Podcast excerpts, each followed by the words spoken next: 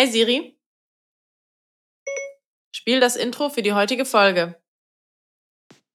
Vom Fußballer zum Lehrer und letztendlich zum Gründer. Wow, mit dem richtigen Willen ist alles machbar.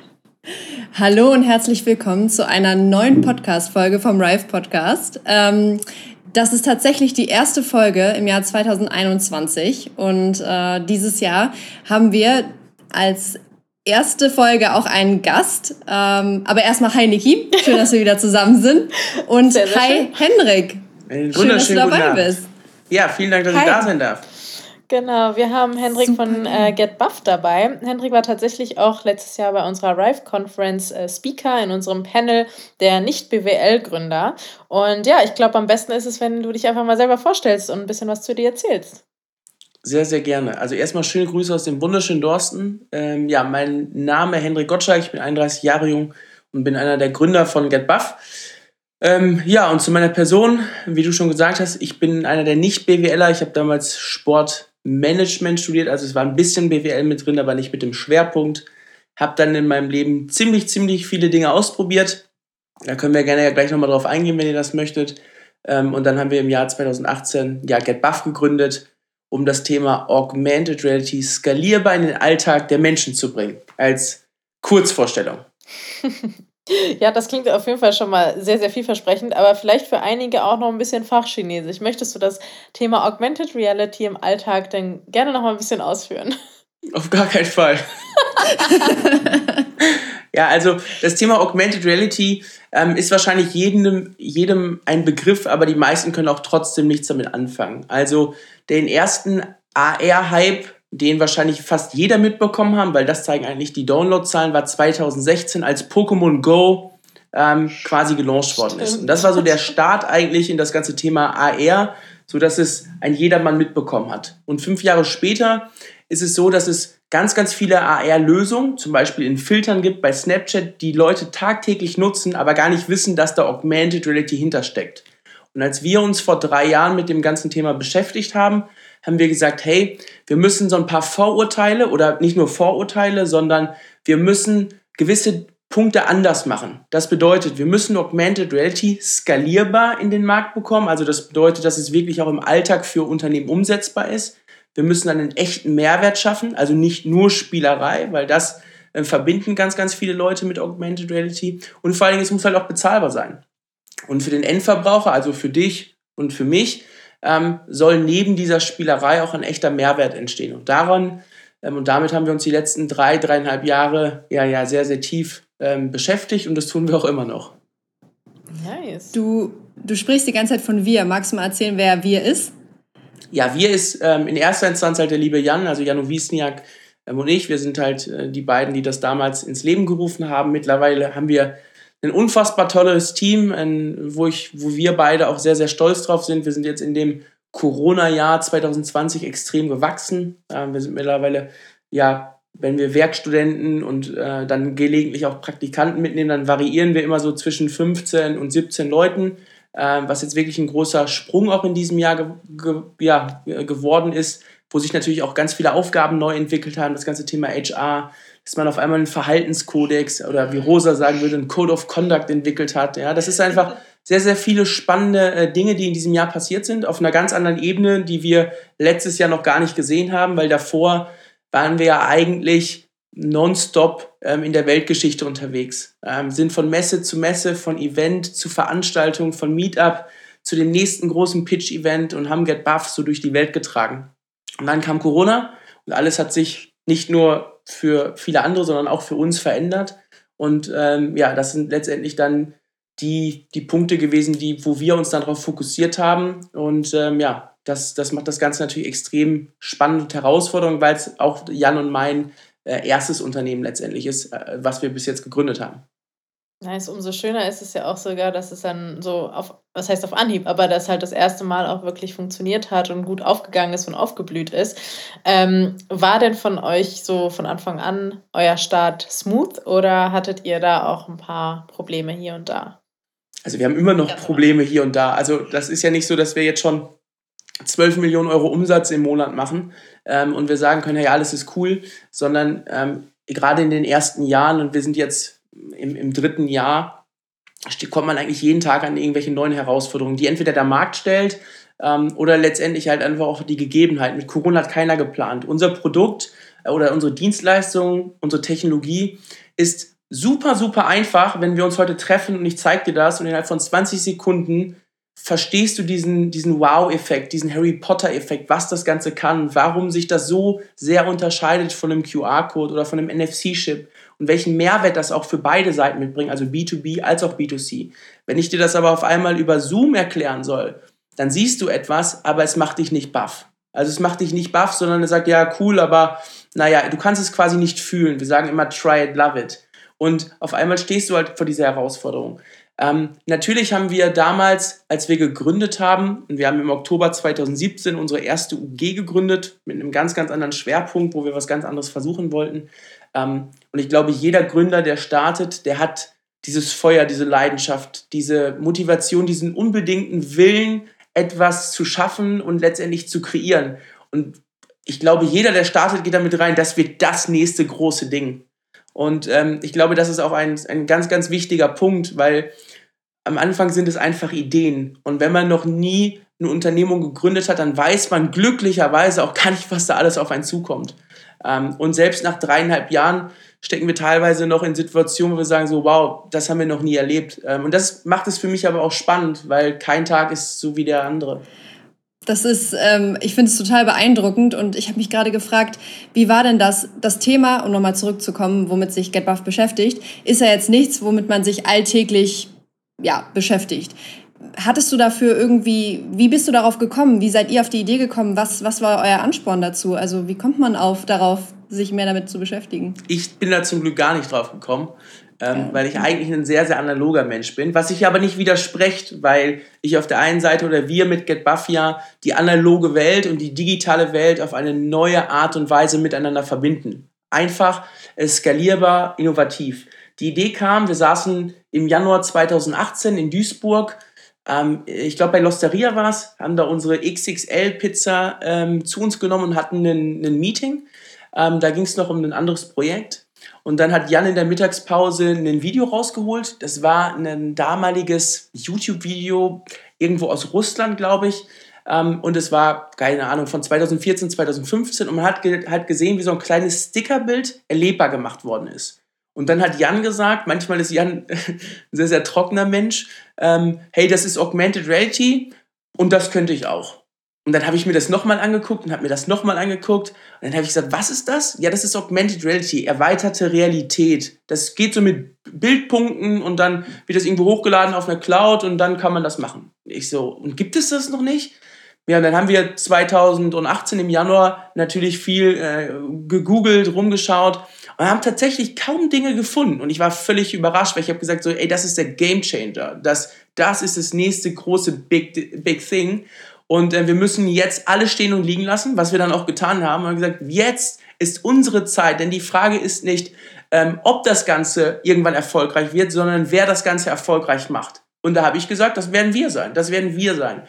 Und ähm, dann haben wir von heute auf morgen, das war Januar, äh, das andere Projekt erstmal ähm, liegen lassen, haben unsere Erfahrungen daraus gezogen, haben gemerkt in diesen drei, vier Monaten, dass wir super menschlich, aber auch beruflich ähm, funktionieren, dass wir beide dieselbe Einstellung auch zur Arbeit haben, weil das ist etwas ganz, ganz Entscheidendes, wenn man gründet, äh, dass man sich äh, letztendlich blind versteht und dass man auch Lust hat, jeden Tag, also wirklich jeden Tag Kontakt zu haben und sich auszutauschen und an diesem gemeinsamen Ding halt zu arbeiten. Ja, und dann ähm, sind wir gestartet. Und wir haben dann nicht viel gefunden ähm, im Internet. Das ist das Gute an Dingen. Wenn Dinge nicht funktionieren, dann sind sie auch nicht lange gelistet.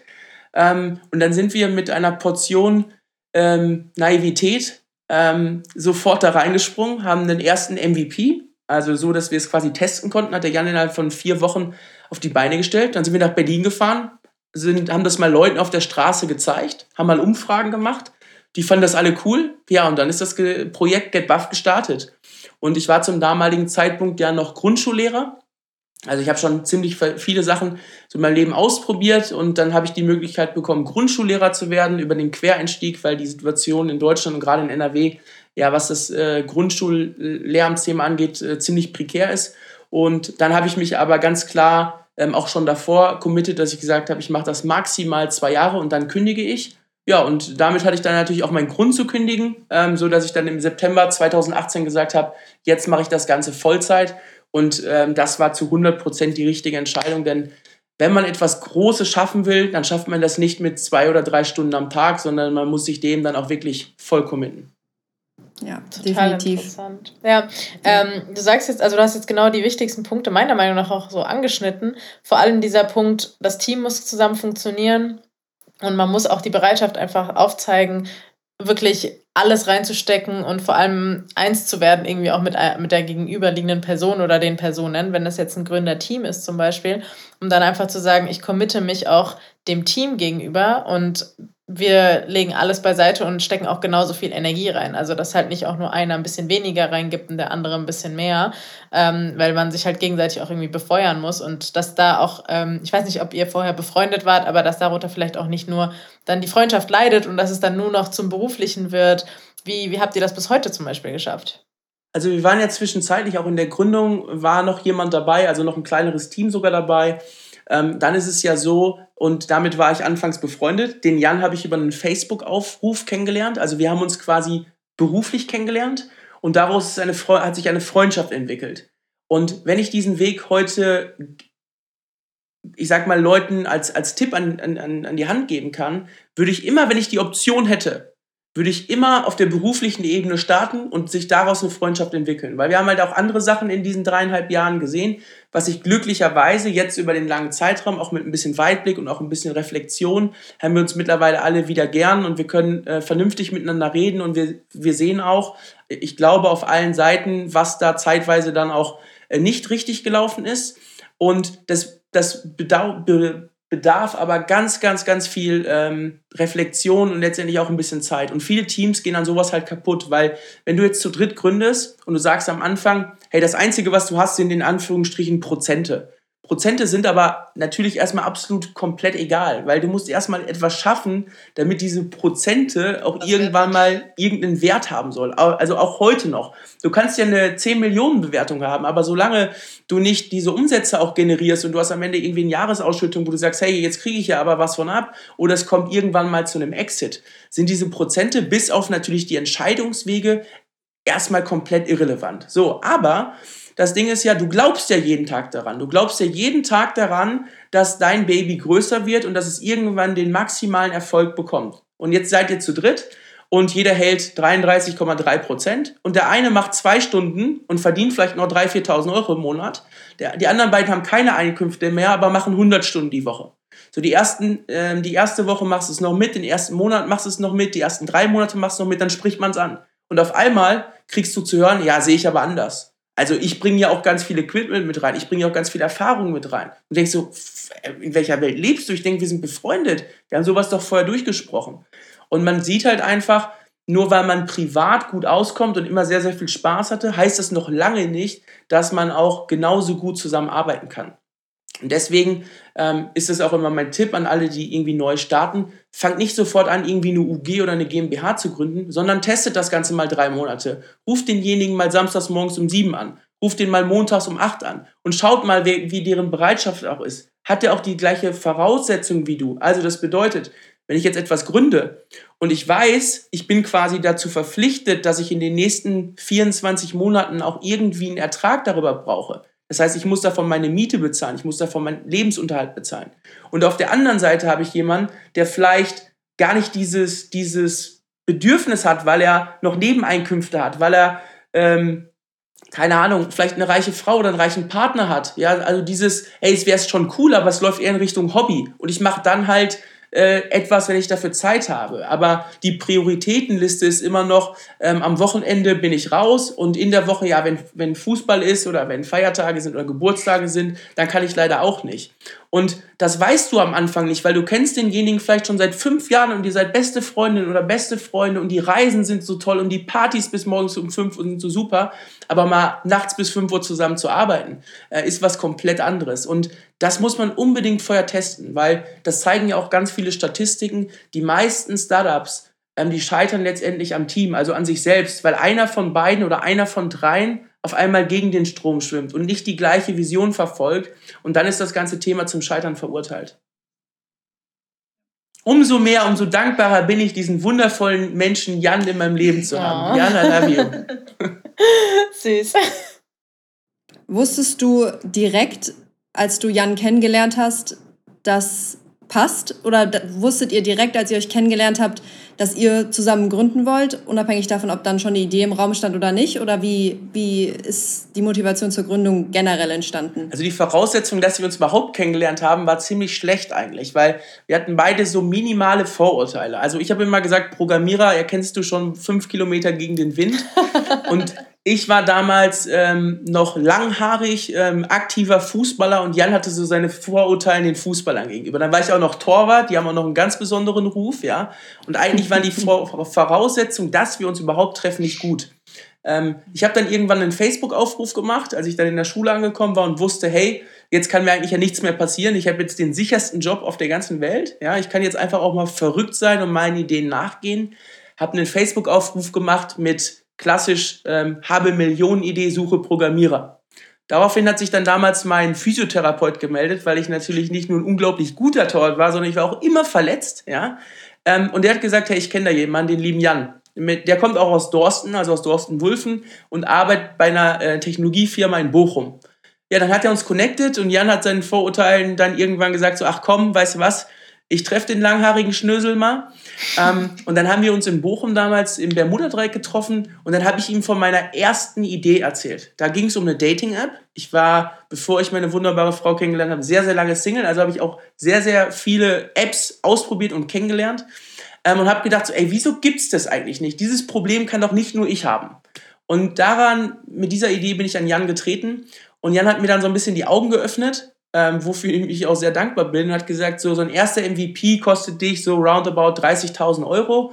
Ähm, und was ist eigentlich das Geschäftsmodell? Und dann haben wir so ein bisschen mehr gesprochen, haben uns ein zweites Mal getroffen und haben irgendwie gemerkt, dass wir auf der kommunikativen Ebene ganz gut zusammenpassen und dass ich vielleicht gar nicht so ein dummer Fußballer bin, wie er vielleicht vorher gedacht habe. Und ich dachte so, hey, der kann auch mehr als drei Sätze gerade aussprechen und ähm, passt doch eigentlich. Und dann haben wir uns noch ein drittes und viertes Mal getroffen und dann habe ich ihm aber parallel immer schon von anderen Ideen erzählt, die ich habe. Und als es dann um ein gewisses Projekt ging, wo wir dann auch mit gestartet haben, was eher so in den Charity-Bereich ging, war ja auch äh, Feuer und Flamme und damit sind wir dann gestartet. Ähm, er hat mir dann verkündet, dass er gerade seinen Job sowieso gekündigt hat nach acht Jahren und dass er jetzt aber nach Berlin zieht, weil seine Freundin ähm, dort studiert. Und vorher will er aber nochmal den Jakobsweg machen. Wir haben dann vor dem Jakobsweg noch ganz schnell eine UG gegründet, weil wir ja fest davon überzeugt waren, ohne UG nimmt uns sowieso kein großes Unternehmen wahr und wir brauchen unbedingt eine Rechtsform, weil sonst können wir ja nirgendwo pitchen oder wir wussten gar nicht, wie das hieß früher, sondern dann können wir es ja nirgendwo präsentieren und wir werden ja gar nicht eingeladen. Ähm, im Nachgang etwas, was wir zum Glück korrigieren konnten, weil wir natürlich schon dann eine Rechtsform hatten. Wir brauchten einen Steuerberater, du hast ja deine ersten 1000 Euro bezahlt, du hast auf einmal eine Satzung ähm, und dann haben wir auch noch im Ende November irgendwie gegründet, was völlig blind war, weil du natürlich dann auch schon Jahresabschluss machen musstest in 2017, was der Steuerberater sich natürlich auch nochmal gut bezahlen lässt, auch wenn unser Steuerberater ein ganz, ganz toller Mensch ist. Ähm, aber das waren halt einfach so Dinge, die sind halt einfach aus der Unwissenheit passiert. Und manche Dinge würde ich heute wahrscheinlich anders machen, aber ich bin auch dankbar dafür, diese Erfahrung gemacht zu haben. Ja, und auf deine Frage, jetzt habe ich schon ein bisschen politisch geantwortet und sehr, sehr weit ausgeholt. Ähm, ich habe mir das natürlich erhofft, aber wenn man ganz ehrlich ist, wenn man Menschen fünf, sechs, sieben, acht, neun Mal trifft, ähm, hätten wir wahrscheinlich beide nicht erwartet, dass wir im 2021 äh, immer noch jeden Tag miteinander zu tun haben, uns austauschen, uns motivieren ähm, und einfach noch Hand in Hand gehen. Und ich glaube, es gibt keinen Menschen die letzten vier Jahre, mit dem ich so viel Kontakt und so eine enge Beziehung äh, hat wie, wie mit Jan, weil du sprichst einfach montags bis sonntags. Also es gibt ganz, ganz wenige Tage, ähm, wo wir mal nichts voneinander hören. Und dann ist es schon irgendwie so ein bisschen suspekt, wenn man mal sagt, okay, dieses Wochenende lass mal ein bisschen auf Abstand gehen und montags, hey, wie war's? Ich habe dich schon vermisst. Äh, das ist schon, das ist schon, äh, das ist schon echt verrückt und dafür bin ich sehr, sehr dankbar. Und ich glaube, mh, das ist einfach auch einer der wichtigsten Punkte, damit sowas äh, auch funktionieren kann. Und diese Frage sollte sich einfach jeder Gründer am Anfang stellen, wenn man etwas Neues macht, also wirklich auch etwas, was ein bisschen länger benötigt, um einfach auch Akzeptanz auf dem Markt zu finden, kann ich mir mit dem oder derjenigen vorstellen, die nächsten fünf Jahre zu verbringen. Also nur vom Gefühl. Nicht, ob das hundertprozentig so sein wird, aber jeder sollte sich die Frage stellen. Und wenn du da schon Bauchschmerzen hast, dann solltest du nicht mit demjenigen ein Startup gründen. Das ist verrückt auf jeden Fall. Aber im Endeffekt eigentlich umso schöner dann im Nachgang, wenn, wenn du jetzt heute rückblickend betrachtest und, und Jan damals siehst oder dich und Jan zum Beispiel damals siehst und euch dann heute siehst, was ihr dann auch gemeinsam vielleicht für eine Entwicklung durchgemacht habt und wie ihr aneinander auch gewachsen seid. Also durch, also euch gegenseitig natürlich auch gepusht habt und auf andere, auf andere Ebenen gebracht habt andere Blickwinkel geöffnet habt und ähm, ja, einfach gemeinsam gelernt habt und gemeinsam euer Baby auch natürlich vorangetrieben habt. Das ist äh, echt wunderschön zu hören auch. Ja. Niki, äh, Niki und ich haben das äh, mal in irgendeiner Podcast-Folge, in der wir zu zweit gequatscht haben, äh, mit einer Beziehung verglichen, die äh, mit zwei oder einer Partnerschaft, wo ein Kind dazukommt, wenn man gründet. Ähm, von der Verantwortung, vom, vom ja, weiß ich nicht. Auch, ich meine, man, man, man kann es eigentlich wirklich wunderbar vergleichen. Ne? Ich meine, du weißt auch nicht, du kannst in einer tollen Partnerschaft sein und dann kriegst du ein Kind und auf einmal merkst du, shit, das passt nur auf der oberflächlichen Ebene oder auf der weiß ich nicht, ja, egoistischen Ebene ist vielleicht zu krass, ne? aber wenn irgendwas dazukommt, was so enorm viel Verantwortung birgt, ähm, kann sich das Blatt ganz schnell wenden. Von daher finde ich, ist es eigentlich der größte ja, Freundschaftsbeweis, sagen wir mal, nicht Liebesbeweis, vielleicht zu krass, aber ähm, wenn sowas funktioniert, also mega. Also auf jeden Fall, ich, ich, ich war jetzt letztens ein bisschen eifersüchtig, weil er jetzt einen Hund bekommen hat. Ne? Also das war nicht so abgesprochen. Da, da ist er jetzt schon teilweise dann ein bisschen weniger. Ein Spaß beiseite. Also das ist schon, das ist schon ein bisschen wie eine, eine, wie eine Love Story. Da bin ich komplett bei dir, weil ähm, ich sag mal, wenn ich das so sehe und wenn Corona irgendwann vorbei ist, man ist, man ist viel, viel unterwegs. Ja, also man ist viel, man fährt viel um die Welt. Ähm, wir waren ja schon auch überall in den letzten zwei Jahren. Also lassen wir mal jetzt 2020 so ein bisschen ausgeklammert.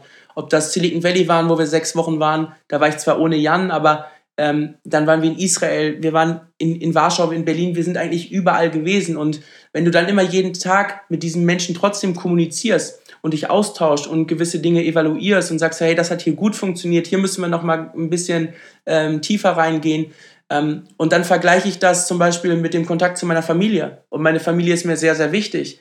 Aber ich telefoniere nicht jeden Tag mit meinem Vater oder mit meiner Mom oder mit meiner Oma. Und meine Oma ist ja auch schon ein ganz, ganz besonderer Mensch in meinem, in meinem Leben. Ähm, und Oma Doris ist ja auch ein wichtiger Teil von Get Buff. Aber ja.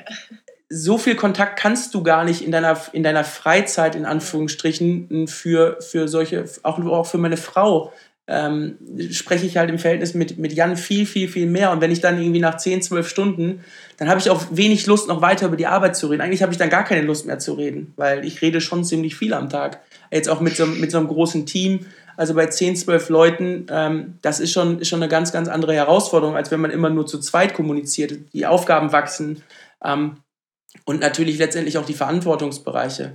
Und dementsprechend ähm, sagen wir immer, das ist, das ist wie eine, wie eine Love Story, nur am Ende geht er nach Hause und ich gehe nach Hause. Und das, das Zärtliche bis auf eine Umarmung, äh, das, das, das bleibt dann halt aus. Wie hat sich das denn jetzt für euch äh, entwickelt? Jetzt hast du gerade euer größeres Team auch angesprochen, ähm, so die Personalverantwortung. Konntest, also ich meine, du hattest ja auch so im, im Schulalltag als Lehrer hat man ja auch Verantwortung für andere äh, Lebewesen, ich sage jetzt mal Menschen, aber im Endeffekt, wenn du dein eigenes Team hast, musst du dir ja auch, also es ist ja total anders, wenn du auf einmal dich um andere Leute kümmern musst, du musst eine Vorbildfunktion wieder einnehmen, du musst äh, das Team empowern und dem helfen, auch weiter sich weiterzuentwickeln und auch sich selbst zu entwickeln im Endeffekt, sich selbst zu verwirklichen auch. Und das ist eine Verantwortung, der ist man vielleicht als Arbeitnehmer irgendwo, wo man eigentlich für andere arbeitet, ja überhaupt nicht irgendwie gewachsen und man wächst auch in diese Situation oder in diese Position hinein. Und das finde ich total super spannend, weil ich bin, also ich sehe mich ja schon so in der Hinsicht, dass ich empathisch bin und mit anderen Menschen gut kann. Und auch von der Managementperspektive, dass, ich, dass man das irgendwie hinkriegt. Aber ich glaube, sobald man erstmal anfängt, in dieser Situation zu sein und irgendwie Verantwortung für andere Leute übernehmen zu müssen, ist es was ganz anderes. Wie fühlt sich das an? Ja, großartig. Also großartig dahingehend, wenn man halt die richtigen Leute, ich sage immer, die richtigen Puzzleteile gefunden hat. Eins ist ja ganz klar, wenn du in, in ein Startup, ähm, wenn du dich für ein Startup committest, was gerade noch am Anfang ist, und ich sehe uns immer noch, dass wir dahingehend am Anfang sind, weil wir noch sehr, sehr viel vorhaben, dann, dann ähm, investierst du dort deine Zeit nicht, weil du das große Geld machst zu Beginn. Das ist einfach so. Das bedeutet, du interessierst dich für eine Umgebung, die vielleicht einfach anders ist, die besonders ist. Also auf unserer Weihnachtsfeier, die wir über Zoom abgehalten haben, ähm, da muss ich sagen, da haben vier Leute geweint.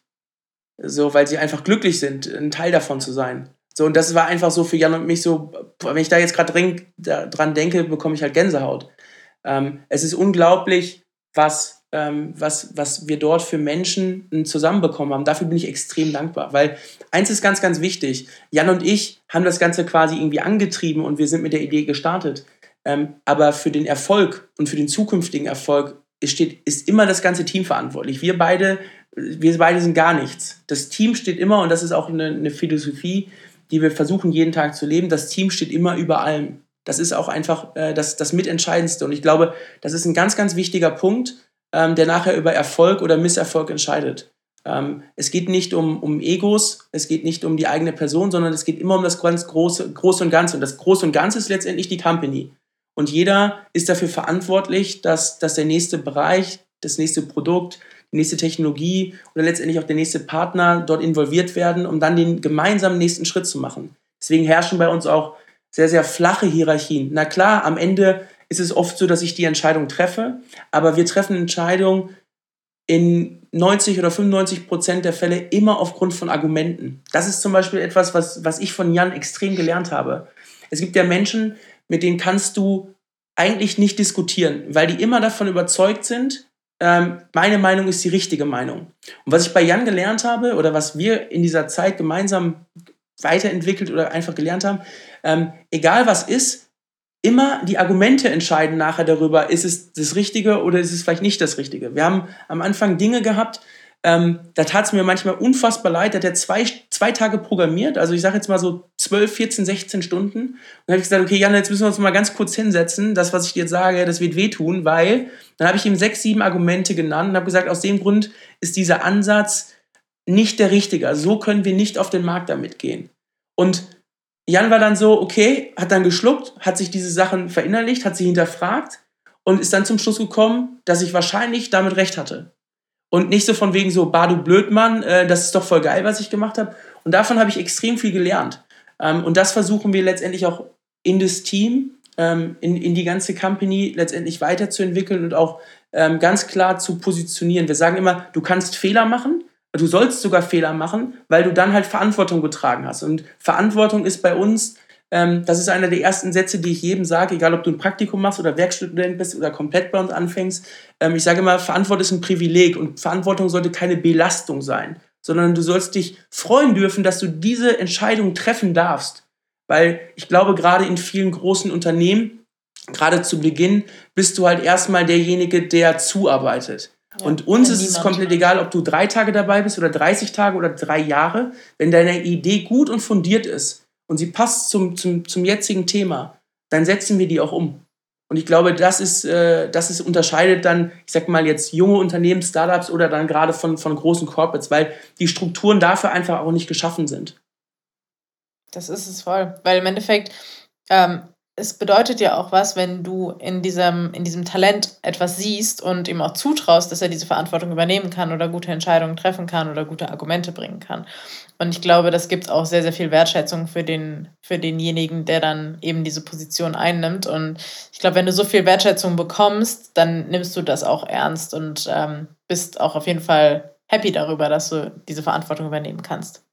Wir haben, also das Beispiel zum Beispiel, Rosa ist ja einer äh, der ersten gewesen, also mit Cutter, die bei uns ähm, eingestiegen sind und Rosa halt ähm, Vollzeit. So. Und dann habe ich ein Jahr lang versucht, so viel Zeit ähm, wie möglich mit ihr zu verbringen, aber ihr auch eigentlich fast auf Schritt und Tritt ein Feedback zu geben. Ähm, so, dass mein Ziel ist, dass sie spätestens in einem Jahr das Ganze operativ bei uns auch als Geschäftsführerin komplett leiten kann. Das ist mein Ziel. So, ich stand zwei Jahre auf fast jeder Bühne, die es so gibt und habe gepitcht und habe mich gezeigt und präsentiert. Das war eine mega tolle Erfahrung. Das ist, das kann man sich gar nicht vorstellen. Klar, ich kann vor 30 Kindern äh, stehen und denen was erzählen. Die haben schon Respekt vor mir, weil ich eine Jeanshose trage und äh, rote Nikes anhabe und dann halt noch reden kann wie ein Bruder, ja, für die. Ähm, aber wenn du halt vor, vor 200 Geschäftsleuten stehst und du präsentierst quasi deine Idee, dann ist es nochmal was ganz anderes. Und am Anfang konnte ich natürlich auch nicht jede Frage beantworten, aber da, da, da wächst man ja rein mit der Zeit. Und wenn ich mich jetzt an 2020 erinnere und ich habe dann Rosa auf der Bühne stehen sehen vor 200 Leuten, wie die unser gemeinsames Baby diesen Menschen präsentiert, Das war für mich das größte Gefühl. Weil es geht in dem Fall nicht mehr um mich. Natürlich gibt es noch Geschichten, wo ich das auch mal gerne mache. Aber für mich ist es viel, viel spannender zu sehen, jetzt quasi die zweite Charge im Team, also die jetzt quasi als erstes mit an uns geglaubt haben, mit an das an Get Buff, an unser Baby, ja, und das mit groß machen. Und die machen das jetzt groß. Und in nächster Instanz, in den nächsten anderthalb Jahren, kommen quasi die nächsten mit rein. Ich meine, was Tolleres kann es doch gar nicht geben, weil unser Ziel ist es, dass Get Buff, dass die Company sich so weiterentwickelt, dass sie komplett strategisch, also strategisch, operativ ohne mich funktioniert. Dann sage ich, für mich persönlich, also mein Ziel, dann kann ich behaupten, dass ich ein erstes Unternehmen aufgebaut habe, was gesund gewachsen ist, was eine Philosophie trägt, die wir, Jan und ich, komplett zu 100 Prozent ähm, letztendlich nach austragen, wofür wir stehen. Ähm, und dann, dann glaube ich, werde ich auch zum ersten Mal sagen, hey, ich habe es in Anführungsstrichen geschafft. Aber erst dann. Ähm, bevor wir jetzt äh, zum Ende kommen, habe ich noch eine ganz wichtige Frage, weil mich das total interessiert, ähm, weil du, du sprichst ja, also natürlich, du, du bist jetzt schon drei Jahre dabei und du sprichst extrem reflektiert über das, was du bisher erlebt hast. Ähm, aber wie ist das, wie ist dein Background? Wie ist es bei deiner Family? Sind das Unternehmer? Ähm, hast du das schon in die Wiege gelegt bekommen, so zu denken und zu handeln, wie du es tust? Hast du dir da viel selbst erarbeitet? Wie ist das alles entstanden? Ja, also ich glaube, in die Wiege gelegt worden, dass ähm, da wurde mir nichts. Also meine, meine Familie sind ganz normale, ich sag mal, Arbeiter. Äh, da ist keiner irgendwie Unternehmer. Ich bin auch nicht mit Unternehmern oder so groß geworden. Ich habe auch wenig Freunde bis dato gehabt, also in, meiner, in meinem direkten Freundeskreis im, im Alter, die ähm, Unternehmer waren. Äh, oder letztendlich haben die, also vom Feuerwehrmann über den Polizisten eher so den normalen Job, in Anführungsstrichen. Ähm, ich habe halt früh für mich gemerkt in der Schulzeit, also Grundschule war noch toll, da konnte ich viel Fußball spielen und habe Einsen und Zweien gemacht und habe es hingekriegt. Dann bin ich aufs Gymnasium gekommen, äh, da kam Latein und Englisch dazu und in der siebten Klasse war dann mal äh, Endstation für mich zum ersten Mal, weil ich gemerkt habe, ups, da müsste man wohl mal lernen, aber mich hat in der Schule ganz wenig interessiert. Also wirklich, fast gar nichts. Ich habe nicht verstanden, warum ich das lernen sollte und warum soll ich Englisch lernen? Warum soll ich Mathe? Also ich konnte Mathe immer bis zur siebten ganz gut und dann habe ich irgendwann gesagt, so, sorry. Dann habe ich mich durch die Schule gequält, also wirklich gequält bis zur 10. Ähm, dann habe ich die Schule gewechselt, ähm, habe dann Sportabitur gemacht, also Vollabi, äh, aber mit Bio und Sport als LK. Dann habe ich Fächer wie Pädagogik, Psychologie dazu bekommen und habe gemerkt, wie spaßig Schule auch sein kann. Habe dann gelernt, hey, Englisch ist ziemlich wichtig, weil in meinem ersten Surfurlaub in Spanien, ähm, als ich dann auch Single war, haben wir dann Mädels kennengelernt und ich konnte kein Wort mehr ausdrücken, weil mir natürlich komplett peinlich, ja. Und habe dann gemerkt, hätte mir das doch mal jemand gesagt, dass wenn man reist, dass man eine andere Sprache braucht, hätte ich das vielleicht intrinsisch auch getan. Aber wenn immer die Leute gesagt haben, du musst jetzt Erdkunde lernen oder Geschichte, was mich einfach nicht interessiert, ähm, habe ich so aus der Schule gemerkt, eigentlich kann ich ja gar nichts. Also eigentlich, ich interessiere mich für kaum Dinge und ich kann auch nichts. Aber ich habe mir schon immer gesagt, ich möchte irgendwann etwas Eigenes machen. Aber dadurch, dass ich ja nichts kann in meiner Wahrnehmung, weiß ich auch nicht, was das sein soll. Und irgendwann habe ich halt gemerkt, dass ich Dinge anscheinend ganz gut kann, die man in der Schule aber nicht lernt. Also sowas wie Empathie. Dass ich mich einfach in Menschen und in Situationen reinversetzen kann und eine sehr, sehr hohe Kreativität habe, um da ganz schnell lösungsorientiert zu handeln. Das fing beim Spicken an, das ging über Ausreden ähm, bis hin zu irgendwelchen lustigen Geschichten, wo, warum ich dann den oder denjenigen kennengelernt habe oder in die Disco reingekommen bin. Und habe gemerkt, ey, das müsste doch eigentlich irgendetwas sein, was man im Leben auch anwenden kann. Aber wofür? Und als ich dann viele Vertriebsjobs gemacht habe, ich habe dann vier Jahre für Red Bull gearbeitet im, ähm, als Student Brand Manager, als ich dann angefangen habe zu studieren, habe ich halt gemerkt, das ist voll meins. Marketing, verrückte Dinge machen, anders machen, Spaß dabei haben, auf Leute zugehen. Dann habe ich den einen oder anderen ähm, Vertriebsjob bekommen, habe gemerkt, hey, quasseln kann ich anscheinend auch irgendwie, die Leute vertrauen mir, die ähm, können schnell zu mir eine gewisse Akzeptanz aufbauen und hören mir zu. Habe dann für mich aber klar gesagt, es können immer nur Sachen sein, hinter denen ich auch zu 100% stehe. Also ich hätte niemals Zigaretten verkaufen können, obwohl ich Angebote hatte in dieser Branche, weil ich Rauchen einfach nicht ausstehen kann. So, und ich habe gesagt, das macht ja keinen Sinn, dass ich etwas verkaufe, wo ich nicht hinterstehe. Und dann habe ich halt nach meinem Studium die Möglichkeit bekommen, nach China zu gehen. Ich bin dann nach China gegangen und habe dort ein Fußballprojekt geleitet im Marketing und Management und habe einfach mal geguckt, wie es ist, aus meiner gewohnten Blase rauszugehen in ein Land, wo ich nicht mal weiß, wie warm oder kalt es da ist und kann sich da überhaupt jemand mit mir kommunizieren. Ich habe meinen Koffer gepackt und bin gegangen. War ein halbes Jahr auf mich alleine gestellt und habe gemerkt, auch da komme ich klar weil die Leute dort kein Englisch gesprochen haben, ging auch ohne. Ich habe irgendwann einen Uni-Zugang bekommen umsonst. Ich konnte ins Gym gehen, ich konnte kochen. Also ich habe gemerkt, irgendwie, ich, ich falle immer wie so eine Katze auf, auf, auf meine Beine und kann Dinge machen. So, dann bin ich Grundschullehrer geworden, nachdem ich eher nach Hause kommen musste, obwohl ich kein Lehramt studiert habe. Das geht gar nicht. Ich dachte, das geht einfach nicht. Aber irgendwie habe ich auch das geschafft. Und dann habe ich gemerkt, naja, also ich habe ein gewisses Durchsetzungsvermögen, ich habe Empathie, ich kann Leute motivieren, also brauche ich jetzt eigentlich nur noch jemanden und eine Idee oder einen Skill, ähm, wo wir uns perfekt ergänzen und dann starten wir. Und so ist das Ganze letztendlich dann so in die Wege geleitet worden. Und jetzt merke ich halt so von Tag zu Tag oder wenn man sich dann natürlich auch mit Unternehmern ähm, oder halt auch mit, mit Freunden weiter unterhält, was, was wahrscheinlich diesen Geist, diese große Vision, die ich auch immer noch habe und ich habe noch ganz, ganz viel vor in meinem Leben, ähm, dass das irgendwo vielleicht ein Talent ist, was man aber bis zum 20., 22., 23. Lebensjahr, wenn man halt nicht in dieser Blase aufgewachsen ist oder in diesem Umfeld, gar nicht als Stärke wahrnimmt. Weil das, das kriegst du, und das kritisiere ich auch nach zweieinhalb Jahren an der Schule als Lehrer, das kriegst du in der Schule nicht vermittelt. Dass gewisse Werte und Normen deine Empathie steigern, dass es sowas extrem wichtig ist in deinem Leben, ja, dass du einfach Verantwortung für dich selbst schon früh ähm, übernehmen solltest, weil es dir nachher hilft im Leben. Und wenn man freundlich ist und ehrlich ist, ähm, dann ist es etwas, was du immer im Leben zurückgespielt wirst. Und das sind jetzt schon Komponenten, ähm, die hast du vielleicht irgendwie in deinen Kopfnoten, aber Kopfnoten ähm, in der fünften, sechsten, siebten Klasse, ich glaube, das interessiert die wenigsten Schüler.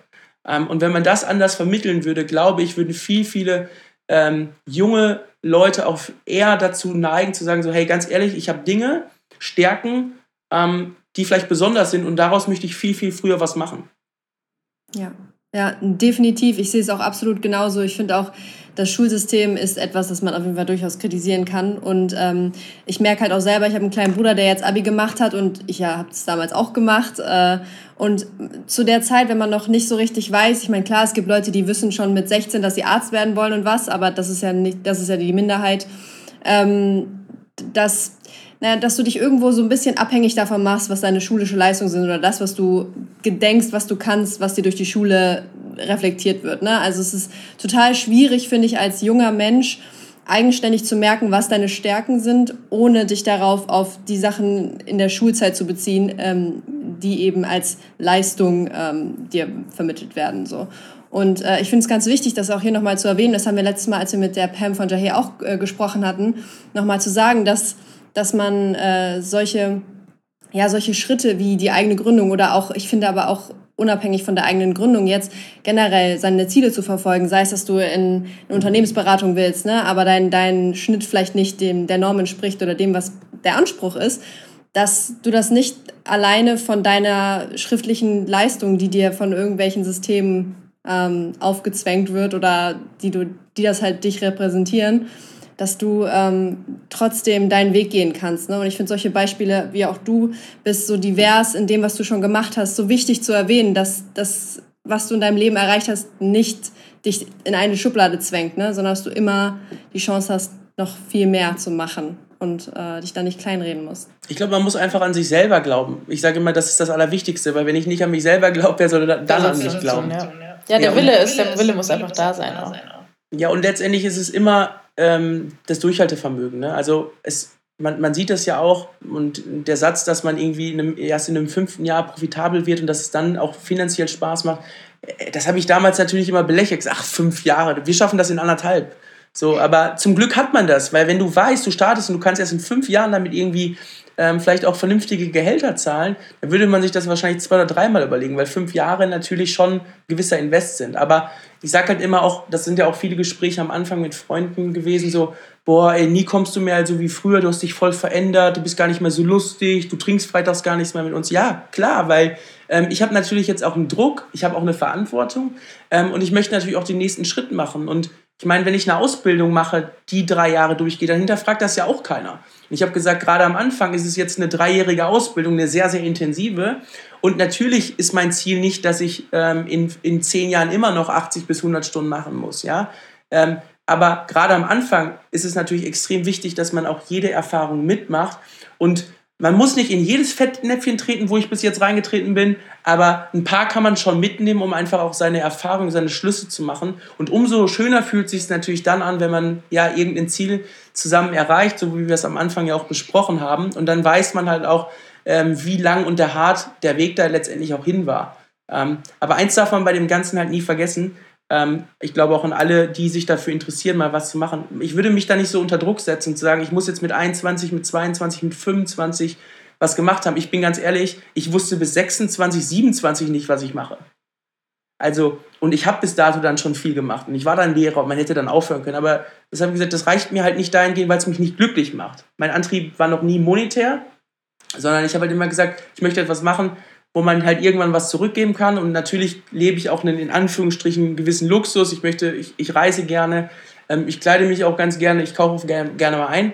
Aber es geht viel, viel mehr darum zu sagen, man schafft etwas, wo man sich selber drin sieht ähm, und wo man gerne morgens aufsteht und wo man auch alles bereit ist für, zu tun. Weil dann siehst du es halt nicht mehr als Arbeit, sondern dann siehst du es irgendwo als Geschenk dass du sagst, hey, klar ist das nicht immer lustig. Also wir hatten heute zum Beispiel unsere Beiratssitzung mit unseren Investoren und Jan und ich saßen zusammen und haben gesagt, ey, wenn wir uns mal unseren Alltag gerade angucken, boah, wie viel Spaß macht das denn so momentan auch mit Corona? So, und dann haben wir uns beide angeguckt und haben gesagt, naja, wenn wir ganz ehrlich sind, so mega viel Spaß und viele Themen sind nicht spaßig. Aber was, wo geht das Ganze hin und wie viele andere Sachen gibt es dann an anderen Tagen wieder, die unfassbar schön sind?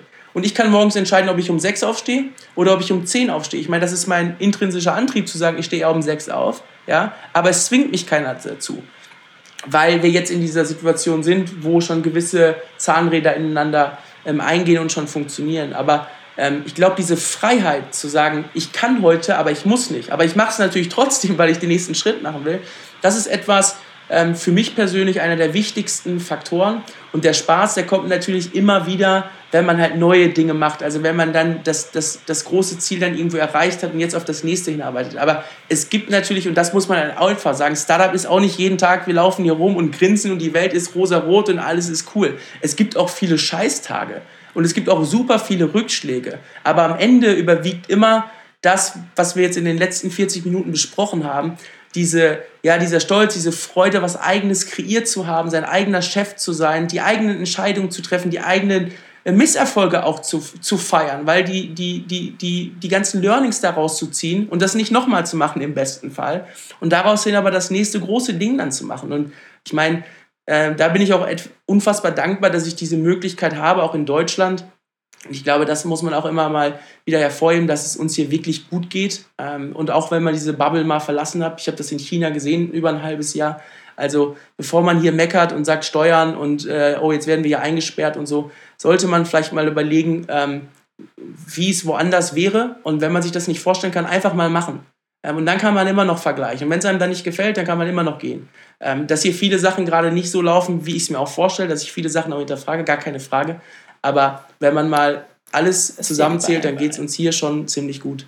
Ja, definitiv. Es ist ja überall. Also jeder, jedes Land, jede Ecke, jede Branche, alles hat irgendwo seine Macken, aber natürlich halt auch seine Vorteile. Und ähm, I agree auf jeden Fall. Also in Deutschland geht es uns definitiv gut. Und klar könnte es in gewissen Dingen vielleicht jetzt bürokratisch gesehen auch irgendwo mal schneller gehen, einfacher gehen, wie auch immer. Aber das, die gesamte Welt und die ganze äh, Bürokratie oder die Regierung und Politik und alles ist ja auch im Wandel. Und man muss dem Ganzen auch irgendwo Zeit geben, man muss neue Generationen reinbringen, frischen Wind reinbringen und das ist in jedem Bereich einfach der Fall. Und äh, Stillstand ist einfach nicht die Lösung und dafür sind wir hier. Ähm, weiterentwickeln und weitermachen und vor allem einfach machen. Stillstand ist Rückschritt und Rückschritt ist immer fast mit dem Tod zu sehen, sagen wir immer. Ähm, aber auch da so als, als letzten Satz nochmal zu sagen, ähm, wo was ich halt so gelernt habe in den letzten drei Jahren, nicht immer so schnell urteilen, sondern vielleicht erstmal warten, dass man diese Erfahrung auch gemacht hat. Ich weiß noch, als wir uns zum Beispiel fürs Gründerstipendium beworben haben und es war wirklich einer der in Anführungsstrichen unkompliziertesten Prozesse, ob im Vorhinein oder auch im Nachhinein die Sachen einzureichen, wo jeder Gründer in dem Gründerteam von bis zu drei 1000 Euro im Monat bekommt. Ja, also wenn man zu dritt ist, 36.000 Euro. Am Anfang habe ich noch gesagt, ja, was soll man denn mit 1.000 Euro machen, ähm, wenn man jetzt auch schon, wenn man jetzt nicht 20 ist, sogar schon 30 ist und man hat jetzt irgendwie eine Wohnung und man hat auch ein Auto, wie soll man davon leben, wenn man nichts dazu verdienen kann? Ja? Anderthalb Jahre später und dann auch mal mit Herr Pinkwart darüber gesprochen ist, dass diese Hürde, was man halt oft gar nicht hinterfragt, wenn es mehr als 1000 Euro gewesen wären, dann wäre dieser bürokratische Aufwand ein viel, viel höherer gewesen. Das heißt, diese guten Strukturen, die geschaffen worden sind, damit junge Gründer und Gründerinnen an dieses Kapital kommen und diesen Schritt gehen können, äh, liegt einfach daran, dass man sagt, okay, 1000 Euro sind jetzt vielleicht nicht die Menge, aber dafür können wir euch das auch in diesem unkomplizierten ähm, äh, Ballon aufbauen und ihr müsst fünf Minuten pitchen, ein Ideenblatt einreichen, eine Skizze und dafür gewährleisten wir, dass ihr so viel Geld bekommt. Ich meine, das ist ja eigentlich Wahnsinn. Ja, also du hast eine Idee und du wirst sofort vom Land NRW dafür unterstützt.